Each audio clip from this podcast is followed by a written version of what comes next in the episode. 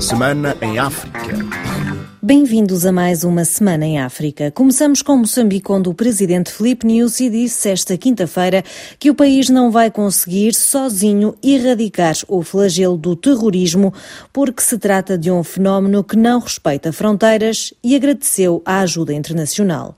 Filipe Nyusi disse que o país não recusou apoios para o combate aos grupos armados que atuam na província de Cabo Delgado, argumentando que estão em curso ações de cooperação com vários países na luta contra contra a violência. Nós, em Moçambique, reconhecemos que sozinhos não conseguiremos erradicar este flagelo. Daí que acolhemos com agrado a manifestação de solidariedade e interesse em apoiar-nos nesta luta. Nós, governo de Moçambique, em nenhum momento recusamos apoios, salvo os que pretendem fazer por vias não formais ou não diretas. A poucos dias da Cimeira de Financiamento França-África, a 18 de maio, em Paris, o governo francês aprovou uma ajuda de vários milhões de euros para apoiar as vítimas dos ataques terroristas no extremo norte de Moçambique. O anúncio foi feito em Maputo pelo embaixador francês em Moçambique, David Iso, que não revelou o montante do financiamento. A França confirmou importante financiamento nas últimas semanas a favor do programa de apoio e de ajuda a favor das vítimas das violências terroristas em Cabo Delgado. Portugal vai ajudar Moçambique a lutar contra o terrorismo no norte do país com formação militar. O acordo foi assinado na segunda-feira entre os ministros da Defesa de ambos os países.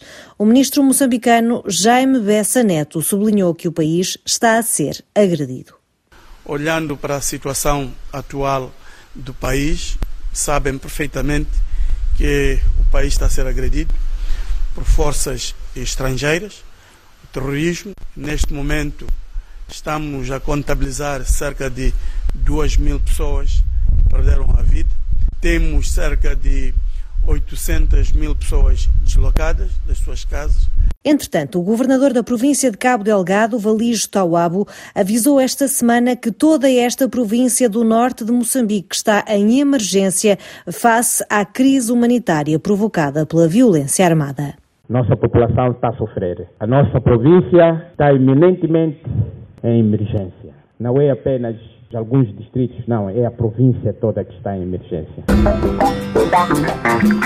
Em Angola, o presidente João Lourenço recebeu esta segunda-feira a primeira dose da vacina russa Sputnik V. O chefe de Estado passou a ser o cidadão número 591.886 a ser vacinado no país e insistiu na solidariedade internacional para um acesso mais igualitário às vacinas contra a Covid-19, porque disse que ninguém se vai salvar sozinho. Nós reiteramos o nosso apelo no sentido de que os países mais desenvolvidos, os que têm a capacidade industrial de produzir eh, vacinas, sejam mais sensíveis e entendam que ninguém se vai salvar sozinho. Ou nos salvamos todos, ricos e pobres, poderosos e não poderosos, ou ninguém se vai salvar. Os países africanos nem todos têm tantos recursos financeiros no sentido de adquirir as vacinas aos preços em que estão neste momento. Não sabemos qual será exatamente a solução, será a abertura das patentes ou não. Angola recebeu, no quadro da iniciativa da COVAX, pouco mais de 600 mil doses da AstraZeneca, recebeu de oferta do governo chinês pouco mais de 200 mil doses. Temos que comprar vacinas. Angola adquiriu 6 milhões de doses da Sputnik, mesmo assim não é suficiente. Vamos continuar a lutar no sentido de adquirir mais vacinas não importando a marca que seja. De notar que os números de infecções não param de crescer em Angola, com as autoridades a mostrarem-se preocupadas com as novas estirpes e a tomarem medidas mais restritivas para prevenir a doença. O sistema de saúde já está a revelar alguma saturação. Reportagem de Francisco Paulo, em Luanda. Silvia Lutucuta não tem dúvidas de que o relaxamento das medidas de prevenção contra a doença esteja na base do rápido aumento de casos, criando uma pressão nos hospitais públicos e privados. A governante referiu que o facto já é visível nos centros de tratamento do setor privado. Por isso, não afasta a possibilidade do sistema de saúde público vir a colapsar. O aumento de casos, já estamos a sentir uma pressão nos centros de tratamento do setor privado. Também alguns dos centros públicos já estão a ser pressionados, aqueles que estão ligados aos hospitais, porque os nossos profissionais vão chegar à exaustão nós vamos ter que parar, vamos ter que recuar mais nas medidas, vamos é querer não usar as camas que temos e que são muitas na zona econômica especial para não entrarmos numa situação de colapso. Ouvíamos Silvia Lutucuta, ministra da Saúde, e a situação dos hospitais públicos e privados em tempo de pandemia. De Luanda para RFI, Francisco Paulo. Ainda em Angola, as pragas de gafanhoto já chegaram à província de Benguela e afetam as regiões centro e sul do país. Trata-se, por isso, de uma ameaça à segurança alimentar destas populações nos próximos meses, explicou a RFI Mpanzo Domingos, consultor da FAO, a Organização das Nações Unidas para a Alimentação e a Agricultura. Neste momento, a praga estava confinada em Quando Cubango, alastrou-se um pouquinho para Cunene e a semana passada, ou esta semana ainda, foi relatada em Namibe e em Benguela.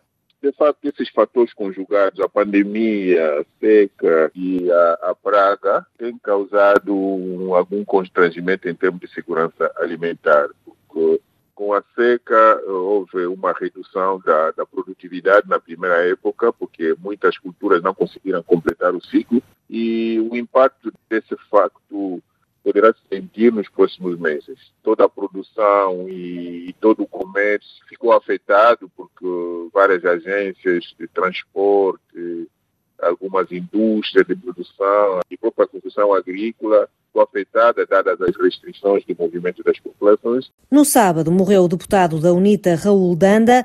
Marcial Dalacha, o secretário nacional para a comunicação e marketing da UNITA, considera que a oposição angolana fica mais frágil com esta perda por ter sido uma das vozes mais ativas e críticas. O Dr. Raul Danda era, era único, era único. Por isso mesmo é uma, uma perda difícil. Ele era uma das vozes críticas às políticas do executivo de João Lourenço. O deputado UNITA opôs nomeadamente à decisão de adiar as eleições autárquicas. Ele era uma das vozes mais ativas da UNITA ao nível do grupo parlamentar e não só, tinha um grau de intervenção nos mídias considerável. Agora, no que toca às críticas que ele fazia à governação do atual uh, regime, fazia-nas em nome da UNITA, naturalmente, e ele emprestava o seu talento discursivo e de comunicólogo ao discurso da UNITA. Bissau 94 FM a Guiné-Bissau vai contar com uma ajuda financeira da França de 1,5 milhões de euros para o setor social e o pagamento de salários aos funcionários públicos. A ajuda marca a retoma dos apoios bilaterais de Paris a Bissau, suspensos desde 1998 devido ao conflito político-militar que assolou a Guiné-Bissau na altura. O embaixador francês Terence Willis foi recebido nesta quarta-feira pelo presidente Umaro Sissoko Embaló e prometeu mais cooperação. O diretor da Agência Francesa para Desenvolvimento, que está baseado em Dakar, está aqui em Bissau para assinar uma convenção de apoio orçamental ao, ao Estado guineense. E o montante de 1 milhão, 5 euros. Mas está aqui também para nossa cooperação em geral e para intensificar a nossa cooperação pode ser no domínio da agricultura, do apoio à juventude, desporto, turismo. Então estamos a ver novos caminhos para acrescentar a nossa cooperação. É verdade que hoje a nossa cooperação não é ao nível de laços de amizade históricos entre os dois países. Então, é o desejo do presidente Sissoko e do presidente Macron desenvolver a cooperação. Então vamos trabalhar por isso. São Tomé, 102.8 FM. Em São Tomé e Príncipe, o laboratório de referência não está em condições de satisfazer o volume de testes da Covid-19 solicitados devido à sua incapacidade técnica e à falta de recursos humanos. Reportagem de Maximino Carlos.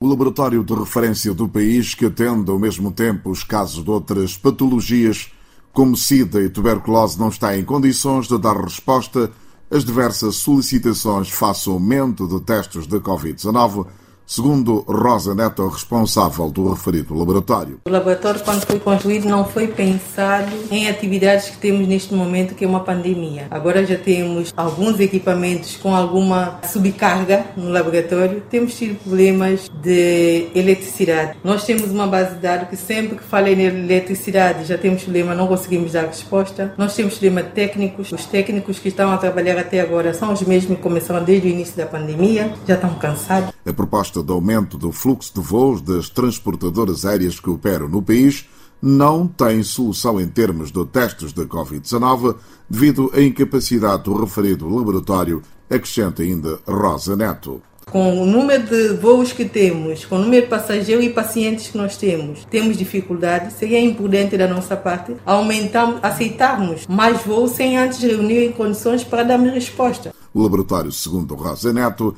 precisa de reforço de meios técnicos e de recursos humanos. Recentemente, o governo demitiu colocar em funcionamento um novo laboratório com a ajuda dos parceiros internacionais para mitigar este problema. Maximino Carlos, São Tomé, RFI. Praia 99.3 FM em Cabo Verde, o presidente da Aliança Global para as Vacinas, José Manuel Durão Barroso, acredita que Cabo Verde vai poder vacinar 70% da sua população até ao fim deste ano. Durão Barroso defende que a suspensão de patentes das vacinas não resolve o problema da distribuição e pede a partilha das doses em excesso dos países mais ricos. É possível que haja alguns atrasos, mas isso acontece em todo o mundo. Mas estou confiante que Cabo Verde atingirá os seus objetivos. Uma coisa quero dizer, muito sinceramente, se não atingir, não é por culpa de Cabo Verde, porque Cabo Verde está bem preparado para isso. Eu acompanhei diretamente Cabo Verde. Cabo Verde preparou a imunização de maneira competente. O que se passa é que, neste momento, há uma escassez de vacinas para serem distribuídas, haja uma partilha das doses em excesso que estão nos diferentes países mais ricos, não vão poder usá-las todas, que haja também o fim das restrições às exportações e que haja um financiamento adicional para se poder comprar mais vacinas, porque com libertação ou sem libertação de patentes, as vacinas custam dinheiro e é necessário comprá-las. O governo de Cabo Verde quer vacinar todos os professores até setembro, no arranque do novo ano letivo. O anúncio foi feito pelo ministro da Educação, Amadeu Cruz, que garantiu também que os estudantes vão passar por testes testes de rastreio à Covid-19.